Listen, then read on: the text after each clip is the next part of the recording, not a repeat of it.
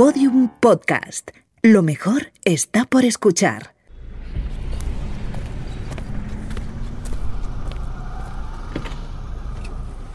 Y en el Bernabéu hay cambio, se va a despedir de la afición del Real Madrid, Arbeloa. Y con una camiseta gigante en la grada, Mario. Eso es, en el fondo sur, arriba del todo, camiseta con el 17 de Arbeloa.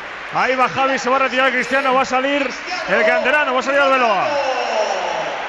Se va Cristiano, aplaude y ahí sale Arbeloa, escuchad. Y entra por el 17, Álvaro Arbeloa. No me puedo creer, Bimba, que estés escuchando un partido de fútbol.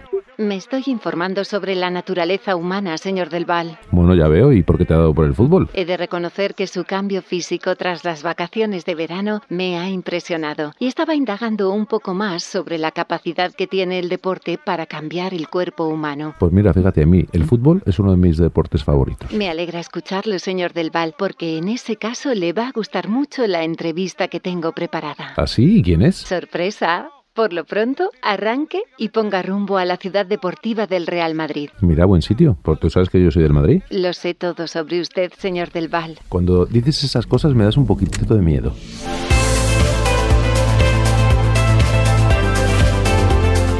Cambio de sentido, un podcast de BMW producido por Podium Studios.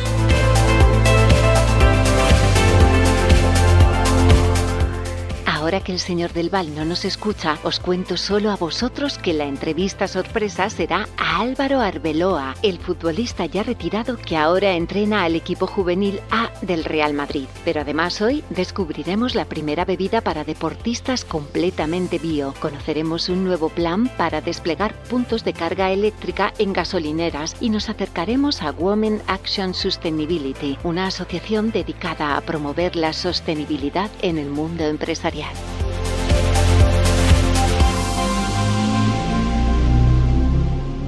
Veo, señor Del Val, que aún nos queda un rato para llegar a la ciudad deportiva del Real Madrid. ¿Le parece si amenizamos la espera con una entrevista? A mí todo lo que tú me propongas me parece bien, Bimba. Uy, qué pelota está usted. ¿Eso es porque vamos a Valdebebas? ¿Es posible? Pues permítame que ponga sobre la mesa un tema que me interesa especialmente. A ver, tú dirás. En cambio de sentido, hablamos de cómo la sostenibilidad nos permitirá disfrutar de un futuro limpio y con un planeta estable. Pero un futuro así no puede darse si el mundo empresarial no se implica activamente y además integra en plenitud de derechos y presencia al 50% de la sociedad, las mujeres. Te doy toda la razón. Por eso he convocado a la persona perfecta para hablarnos de sostenibilidad, empresa e igualdad. Se llama Mónica Chao, conectando.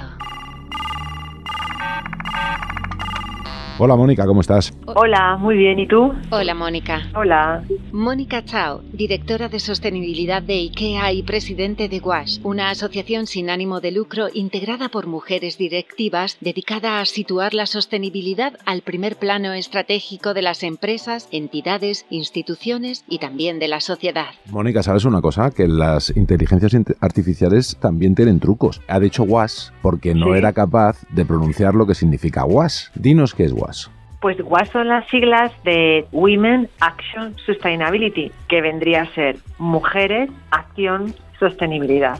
Si me permites, yo le voy a llamar WAS y empezamos eh, pues por ahí. ¿Por qué era necesaria una asociación como WAS y cómo surge esta idea? Pues mira, en 2019, justo antes de la pandemia, estaba habiendo muchas conversaciones en torno a este tema. Por un lado, si recordáis, estaba todo el movimiento de Greta y similar, pues con muchos adolescentes y mucha gente en la calle, por un lado reclamando acción, pero luego los que trabajamos en, ¿no? en estos temas sabíamos que también había muchos CEOs y máximos ejecutivos de compañías también hablando de este tema. ¿no? Y entre una capa y la otra, estamos todos los profesionales que hemos trabajado durante años en torno a las cuestiones medioambientales, sociales, buen gobierno corporativo y ética para generar esta transformación social. Y para generar un cambio se necesita realmente poner el conocimiento y la experiencia de estas personas al servicio con acción y darles voz y espacio para que los cambios puedan ocurrir. Ahora hablaremos de acción, que es la parte más importante, según me dices, pero bueno, yo quiero hablar de la W, que es Women. ¿Por qué solo mujeres? Pues mira, me preguntabas también antes cómo empezó y el proyecto nació casi como, pues como un proyecto, a veces eh, las cosas empiezan de forma muy sencilla y empezamos organizando unos cafés para hablar un poco de los desafíos que veíamos en torno a estas cuestiones, ¿no? Éramos también mujeres y veíamos que hay dos desafíos, está el desafío de la sostenibilidad y también está el desafío de la igualdad, ¿no? Porque aunque nos parezca que realmente existe la igualdad, no sé si sabéis que faltan 130 años para alcanzar la igualdad real en el mundo, ¿no? Luego son dos desafíos que creíamos que podían venir de la mano. Pues vamos a hablar también de un manifiesto que hizo WAS, un manifiesto bastante ambicioso, que os marcabais como cinco ejes que Sí. todos empiezan por la palabra reinventar. Entonces quería desarrollarlos un poco de uno en uno. En un principio hablabais de reivindicar la gobernanza. ¿Esto exactamente qué es? Bueno,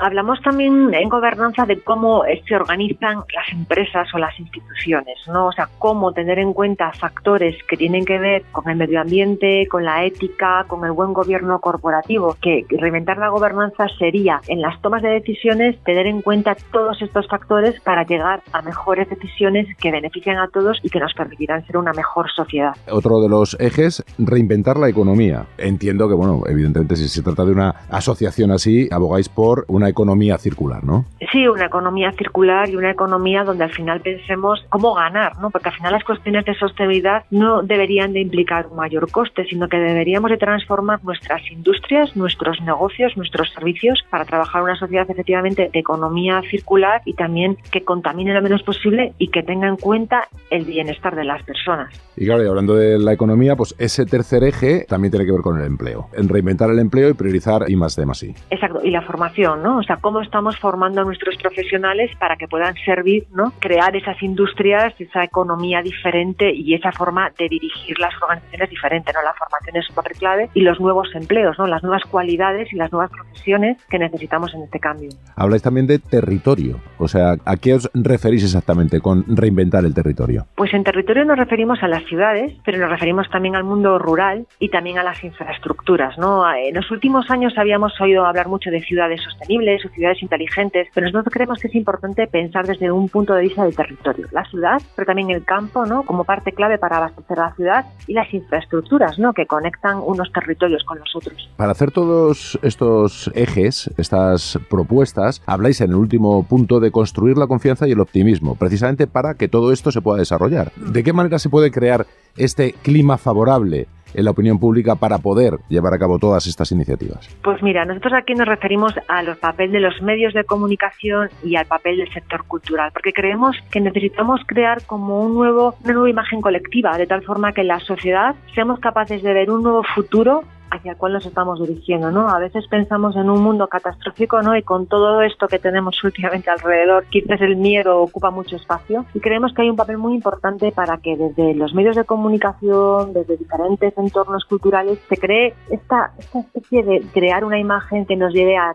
creer que somos, vamos a ser capaces de hacerlo y disfrutar mientras lo estamos haciendo, porque solamente así vamos a lograr este cambio. Personalmente, si hablamos de construir confianza y optimismo, yo te pregunto a ti, ¿y tú eres optimista? ¿Estás confiada? Yo soy muy optimista, yo soy muy optimista porque creo que es la, la forma en la que tenemos que estar en el mundo, ¿no? O sea, ser optimista al final significa creer que somos capaces de hacer lo que creemos que debemos de hacer y hacerlo con ilusión, ¿no? Para poder lograrlo. O sea, yo soy optimista y tengo confianza, tengo confianza porque es verdad que abordamos muchos desafíos, parece que aquí en Europa, ¿no? Con las noticias que vemos últimamente se nos complican, pero yo creo que la confianza tiene que estar, es la base para que cualquier cambio ocurra. Y creo que tenemos que trabajar todos desde la confianza y el optimismo para generar ese cambio que, que necesitamos para una sociedad mejor. Porque al final hablamos de sostenibilidad, que es una palabra compleja, tanto se dice en inglés como se dice Sí. en español, pero lo importante es que, que creemos una sociedad mejor para las personas. Hablamos otra vez de una de esas características que tiene WAS, que está formada solamente por mujeres. ¿Tú crees que las empresas dirigidas por mujeres son distintas a las empresas dirigidas por hombres? ¿Se dirige de una manera diferente si eres mujer a si eres hombre? Pues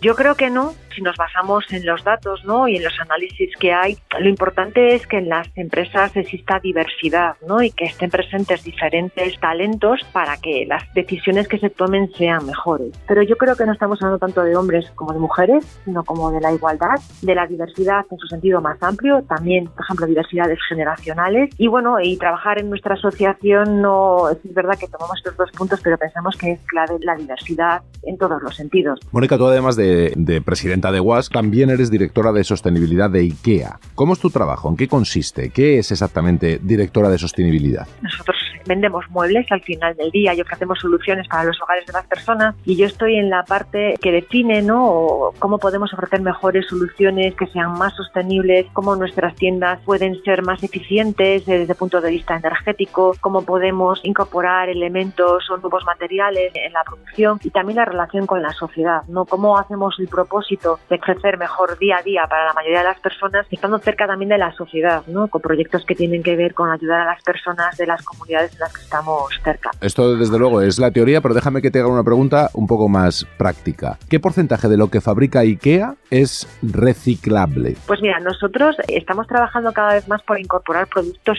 o que sean reciclables o con materiales reciclados dentro de lo que fabricamos, ¿no? Ahora mismo de todos los productos que tenemos, todos cumplen el componente de sostenibilidad, pero tenemos un 33% de los productos que cumplen los más estrictos requerimientos de sostenibilidad en lo que tiene que ver con reciclabilidad. Pues muy bien, Mónica, ha sido un placer hablar contigo, conocer un poco lo que significa WAS y sobre todo la enorme liberación que supone el no decirlo todo en inglés y que, y que podamos decir WAS. Gracias, Mónica. Muchísimas gracias a vosotros.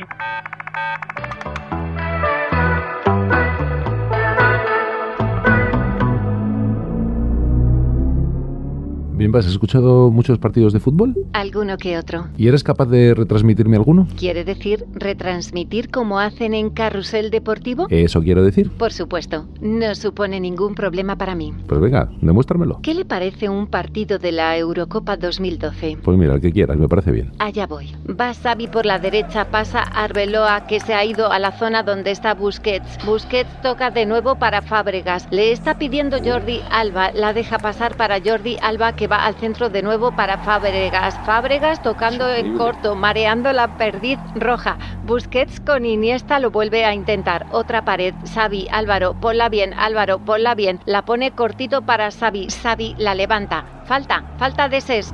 Madre mía. Qué vergüenza. Creo que lo hago bastante bien. ¿Quiere que siga? Pues no, no, mejor déjalo. Porque ya llegamos a la ciudad deportiva, afortunadamente. ¿A quién vamos a recoger? A Álvaro Arbeloa. Ahí lo tiene.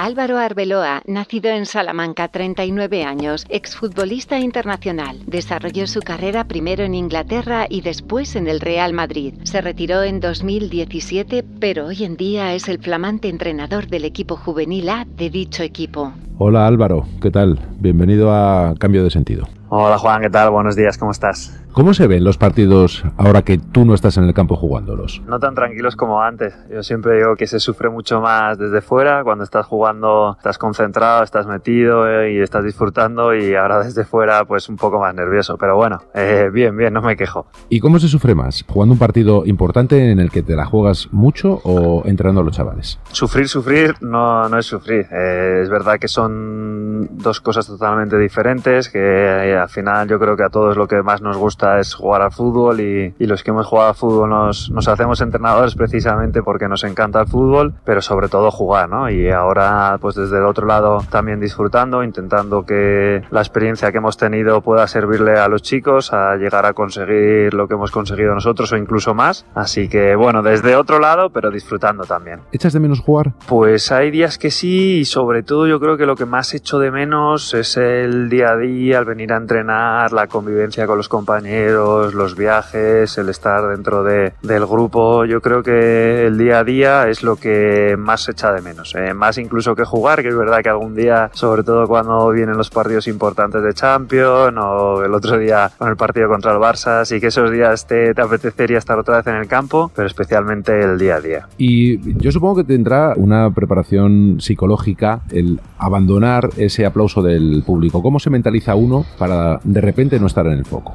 Preparación, eso es algo que seguramente haría falta a todo el mundo, a todos los que hemos jugado a fútbol y nos ha ido bien y hemos tenido la suerte de, de jugar en grandes estadios, bueno, pues repletos de gente. El, el, día después de dejar el fútbol, bueno, yo creo que nadie te prepara para eso, ¿no? Es verdad que al final eh, llegas a una situación en la que te vas intentando mentalmente pues estar más preparado para ese día en el que lo dejas, pero al final, bueno, pues es saber adaptarte, estar convencido de que has tomado la decisión correcta estar en paz contigo mismo y con todo lo que has hecho. Y bueno, ese fue mi caso, así que tienes que tener una pequeña transición eh, después y bueno, pues ahora ya feliz. Y a la hora de entrenar a unos chavales que bueno son muy jóvenes, ¿tú qué les pides fundamentalmente a los chavales? Pues mira, eso es la primera cosa que les digo, que este año ha tenido un entrenador que es sobre todo y por encima de todo es exigente. La exigencia la entiendo pues como un medio para llegar a un fin. Yo creo que siempre que queramos llegar a, a lo máximo de nosotros mismos tenemos que ser capaces de exigirnos más incluso de lo que podemos dar. ¿no? Yo siempre les pongo el ejemplo que cuando mandamos a hacer alguna carrera o algún sprint y ponemos una línea hasta donde la tienen que llegar, el 99% de los que hemos sido jugadores de las personas se frenan un poquito antes de llegar, no hacen el sprint total. Por eso, si quieres llegar hasta el final, parece ser que tienes que poner la línea un poquito más lejos, ¿no? Y eso es lo que intento con ellos, llevar el nivel de exigencia lo más alto posible, porque al final también lo que quieren conseguir ellos es muy complicado. Hay un montón de niños y de jóvenes con muchísimo talento que quieren jugar en la élite, que quieren jugar en el Real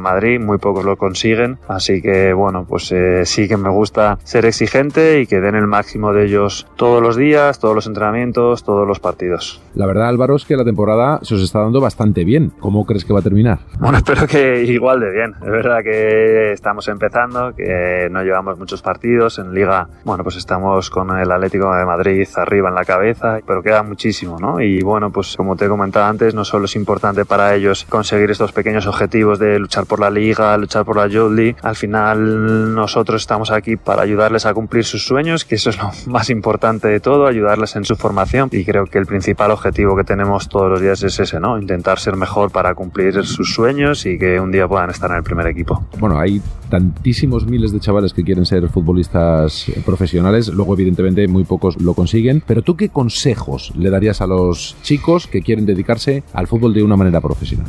Esto les digo yo siempre, ¿no? Que a mí yo no puedo volver atrás en el tiempo y, y volver a hacer las cosas que no hice bien y, todos los errores que cometí y sobre todo cuando estás en una edad como la que están ellos. Pero para mí lo más importante al final es eh, dejar el alma en, en, cada entrenamiento, venir con ganas de entrenar, de mejorar, bueno, pues de hacer lo que te gusta y dedicarte algún día a lo que amas, que es el fútbol. Así que para mí es muy importante, bueno, sobre todo la actitud, ¿no? Yo creo que la actitud multiplica las aptitudes, que en este caso en el Real Madrid pues tenemos la suerte de tener grandísimos jugadores, pero para mí la actitud es lo que marca la diferencia. Se te conocía en el fútbol como el espartano. ¿De dónde viene este apodo? Yo creo que viene desde que ganamos el Mundial de Sudáfrica y hicimos aquella celebración en Colón y dije aquello de espartanos, ¿cuál es vuestro oficio? Porque lo decía también en el, en el vestuario, yo era muy peliculero y bueno, también es verdad que va un poco, iba un poco con mi forma de, de ser, de jugar, de, pues como te he dicho antes, ¿no? De, de, ser un luchador, de no rendirte nunca y, y, bueno, creo que casaba bien.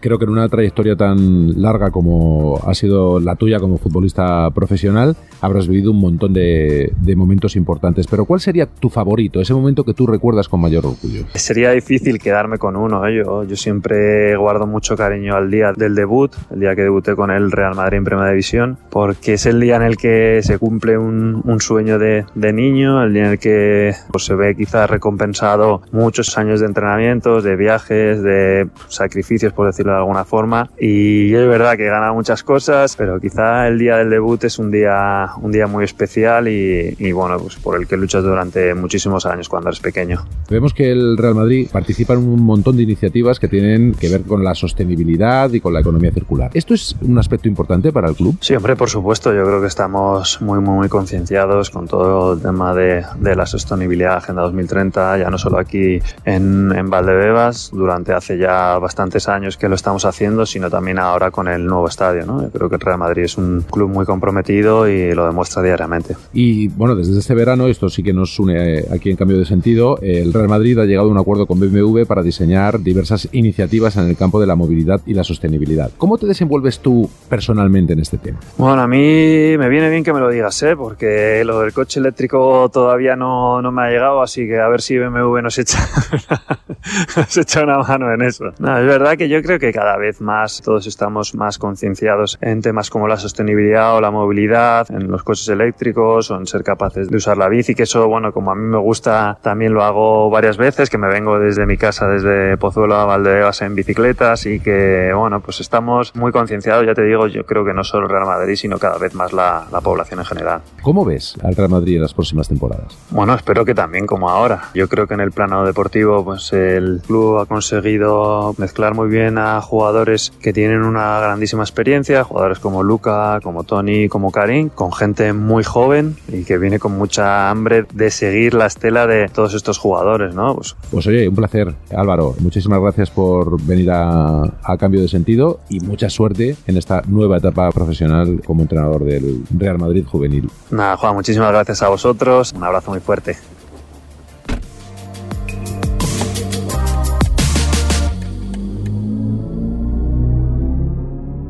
¿Tiene sed, señor Del Val? Pues mira, ahora mismo no demasiada. Claro, hablar de deporte no genera la misma deshidratación que practicarlo. ¿Qué toma usted para recuperar las sales minerales perdidas con la sudoración? Hombre, pues agua, naturalmente. Bueno, y a veces alguna bebida isotónica. ¿Y no le gustaría que esa bebida fuera biológica? ¿Y eso existe? Existe, y la ha creado nuestro próximo invitado. Conectando. Hola Rubén. Hola. Señor Del Val, le presento a Rubén González. Él es CEO y fundador de Raw Organic Sport Drink, la primera bebida isotónica bio. Hola, ¿qué tal Rubén? ¿Cómo estás?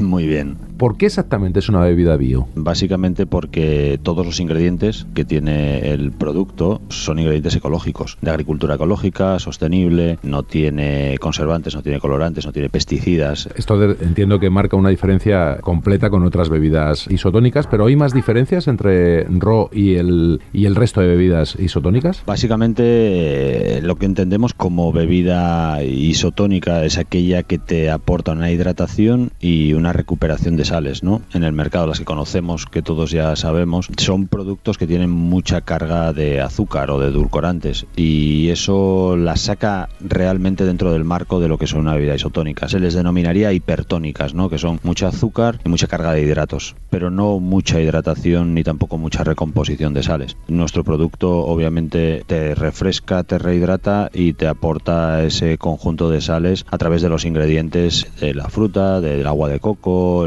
etcétera, etcétera. Claro, presumís de ser una bebida bio y ecológica, pero ¿y los envases? Nuestro envase es 100% reciclado, de plástico reciclado, lo que viene en formato de PET y lo que viene en formato de lata pues es aluminio y obviamente es reciclable también. Es una bebida muy ligada al mundo del deporte, hasta el punto de que algunos deportistas de élite se han unido a vosotros y no estamos hablando nada más y nada menos de Alex Espargaró o de Fernando Alonso, ¿no? campeones del mundo. ¿Cómo han llegado a vosotros y cómo se han eh, forman parte incluso de vuestro accionariado?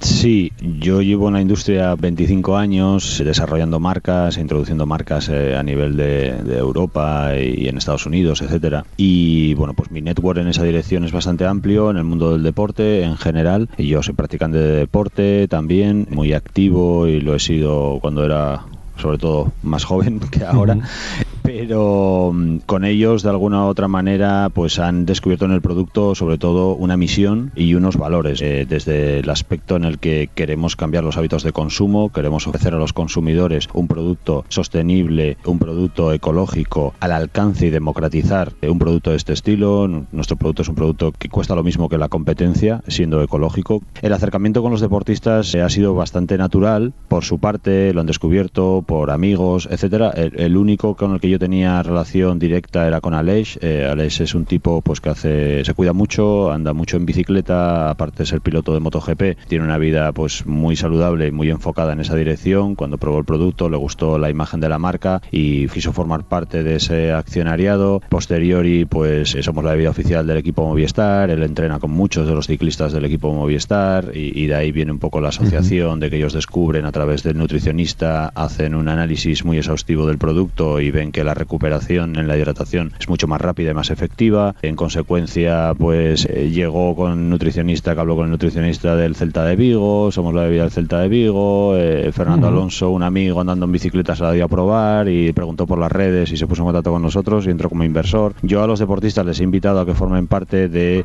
ecosistema de la marca como inversores para que si ellos también se sienten parte ¿no? de, de esa misión de democratizar y de cambiar un poco las reglas del juego. Rubén, muchísimas gracias. Bueno, decía Bimba se llamaba Ro, a lo mejor yo le llamo Rau, pero bueno, lo importante es bebértela.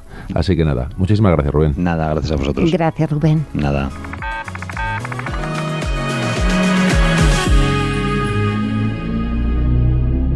¿Sabes, Bimba, de tanto hablar de beber, me ha entrado una sed que no puedo más. Puedo guiarle hasta algún sitio donde comprar Row, pero antes deberíamos recargar la batería del iX. Mira, me parece bien las dos cosas. Diseña una ruta y nos vamos a beber y a recargar el coche. Ya está, señor Del Val. Siga las indicaciones del navegador. ¿Se ha dado cuenta de que cada vez hay más puntos de recarga? Pues sí, debería haber más, pero me doy cuenta de que cada vez hay más. Tengo una buena noticia. El grupo BMW y la compañía de gasolineras Galp se han unido para crear una red inicial de más de 100 puntos de carga ultra rápida para vehículos eléctricos a lo largo de los principales corredores de media distancia y largo recorrido. Bueno, pues cuanto más haya, evidentemente más rápido se extenderá el coche eléctrico y menos emisiones de CO2 tendremos. Como seguro que le interesan los detalles, he contactado con Ignacio de Prada. Él es responsable de movilidad eléctrica de Galp.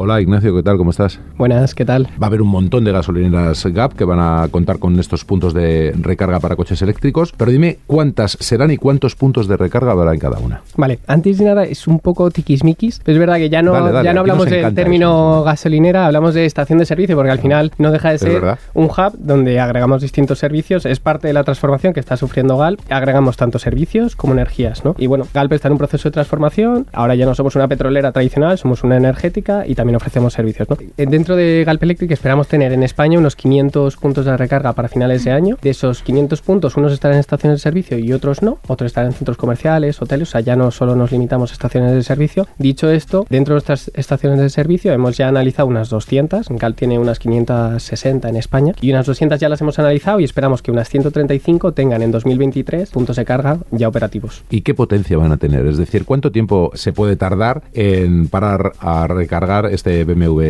Eh, o sea, n- nuestro foco es tan ultra rápida y mm, en todas las ubicaciones intentamos poner cargadores ultra rápidos. Empezamos como mínimo con un cargador, que son dos puntos de carga, pero obviamente nuestro objetivo es poner hubs de carga, que son pues tener cuatro, seis plazas, ocho plazas de recarga, ¿no? Que es cuando realmente ofreces un buen servicio a los clientes. De ahí el acuerdo con BMW es lo que nos ha ayudado y nos ha impulsado a tener una mejor oferta porque vamos a tener 25 centros de recarga con más de 100 puntos de carga durante 2022 y 2023, es decir, más de 4 de media. Dicho esto, ¿cuánto se tarda en cargar? Oye, pues son de hasta 180 kilovatios y eso te permite cargar en 150 kilómetros en más o menos unos 10 minutos Bueno. y hasta el 80% de un iX, que es un coche con una batería bastante potente, en 20 minutos, que está muy bien. Claro, para recargar el coche, claro, se necesita energía. ¿De dónde procede esta energía? Si son hubs como estos que estamos desarrollando con BMW, como el foco está todavía más allá en la sostenibilidad, tienen placas fotovoltaicas y tienen una marquesina con placas fotovoltaicas encima. Entonces, parte de la energía vendrá de las placas fotovoltaicas y parte vendrá de la red. Lo que viene de la red, 100% está certificado que es renovable. O sea, la energía siempre, siempre tiene que ser renovable para que el vehículo eléctrico tenga más sentido todavía, ¿no? ¿Qué es lo que se pretende, por ejemplo, de cara a 2025? En- Bueno, dentro de GAL nuestro objetivo es tener unos 10.000 puntos en Iberia.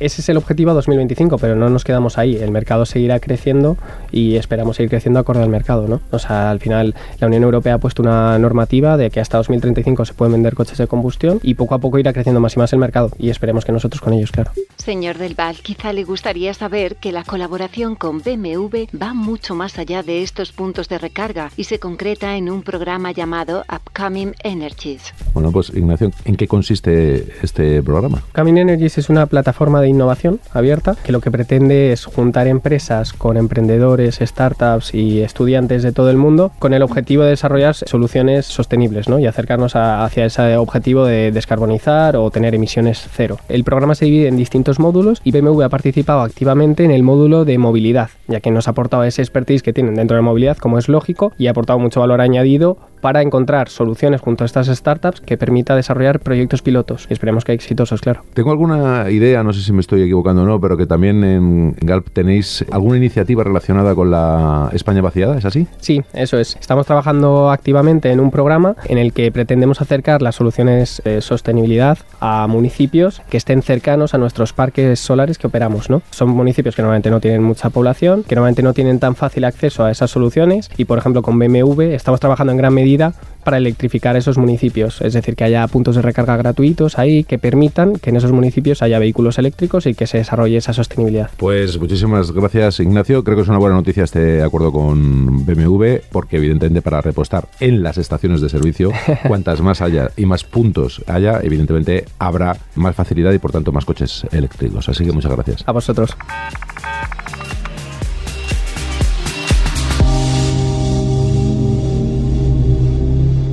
Señor del Val, ¿se ha marchado, señor del Val? Vaya, me ha dejado sola sin despedir el programa, pero esto no va a quedar así.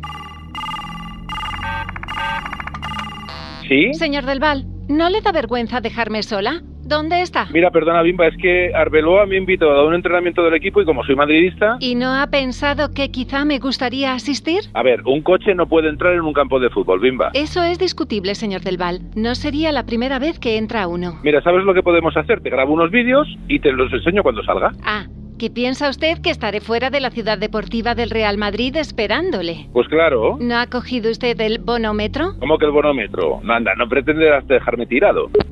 ¿Bimba? Oye, Bimba. Oye, no me lo has dejado colgado, en serio. Quizás, quizás, tú me mientes al decir que vas al fútbol.